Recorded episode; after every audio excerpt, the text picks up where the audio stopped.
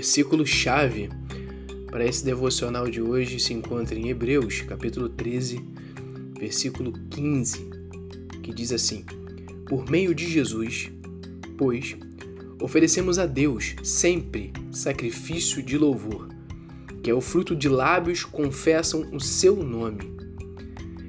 16.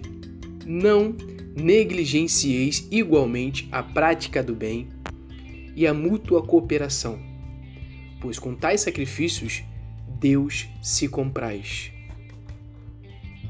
O tema principal do devocional de hoje é a importância do nosso sacrifício a Deus em louvor.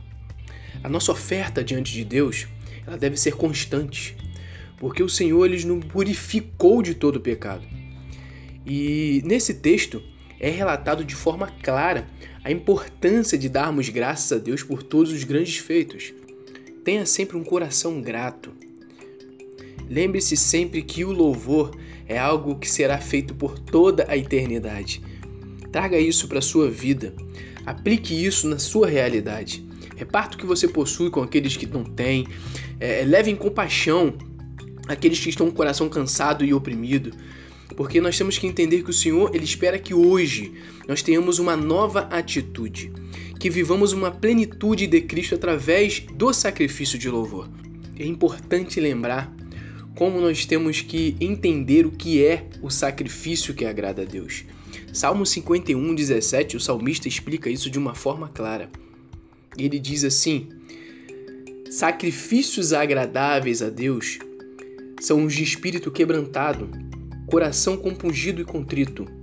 Não o desprezarás, ó Deus. Nesse texto é totalmente lindo você ver a explicação do salmista quando expõe a importância do homem em ter um arrependimento genuíno porque o coração contrito, ele sempre está preparado para receber de Deus a restauração, para reatar toda aquela comunhão interrompida pelo pecado. E é essa a maior garantia, uma das maiores garantias que a Bíblia nos dá, que um coração quebrantado e contrito, o Senhor Deus não desprezará.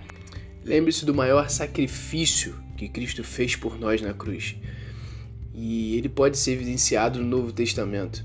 Mas o versículo que eu deixo para vocês como chave final desse devocional está em 1 João capítulo 3, versículo 16, que diz: "Nisso conhecemos o amor, que Cristo deu a sua vida por nós, e devemos dar nossa vida pelos nossos irmãos."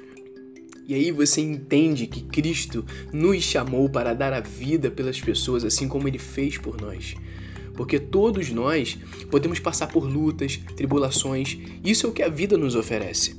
Mas através do amor que podemos expressar pelo sacrifício de Cristo realizado, nós conseguimos pregar e anunciar as boas novas ao mundo e mostrar a todos o quão grande e quão amoroso é o nosso Deus. Nunca se esqueça que Ele te ama e tem um chamado lindo e especial para sua vida.